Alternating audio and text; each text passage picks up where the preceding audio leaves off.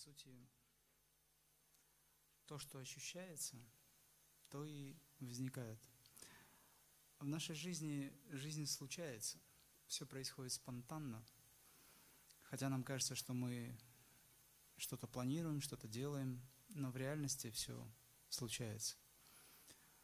Поэтому тот, кто следует потоку жизни, ориентируясь в этом потоке, осознавая этот поток, он достигает очень многого. Сейчас мы продолжим наши мантры, продолжим священные тексты транслировать. Старайтесь слушать. Если вы не знаете их, слушайте телом, слушайте сердцем. Уши нужны только для того, чтобы воспринимать внешние звуки. Но на самом деле настоящий слух находится внутри, в нашем сердце.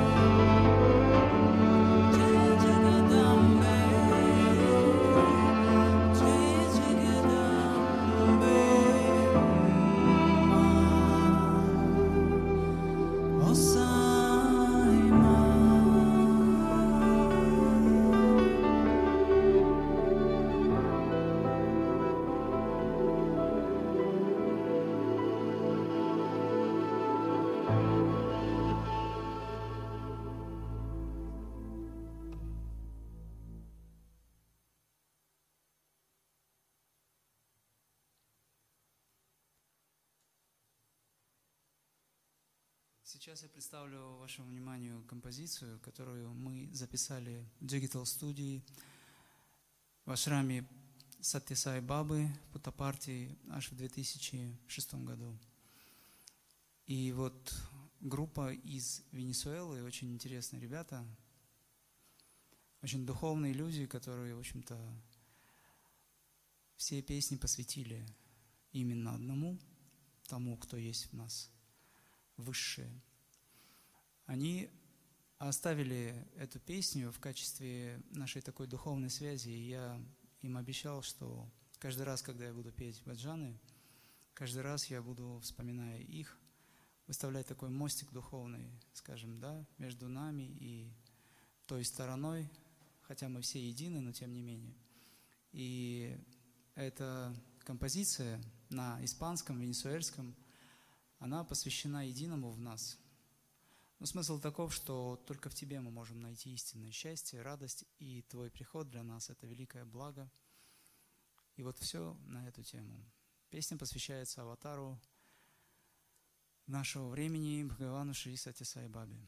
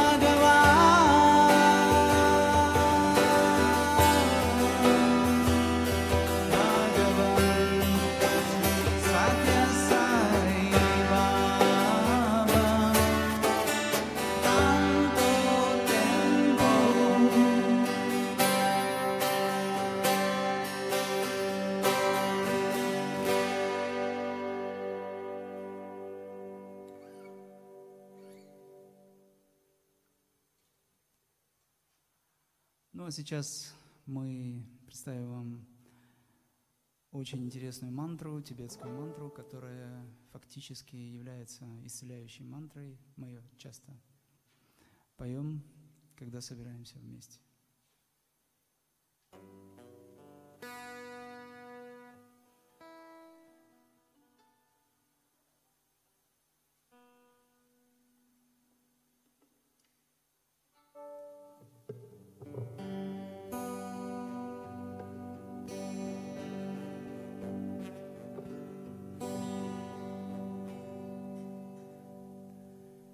제야짠 백건제 백건제 마하 백건제 라스산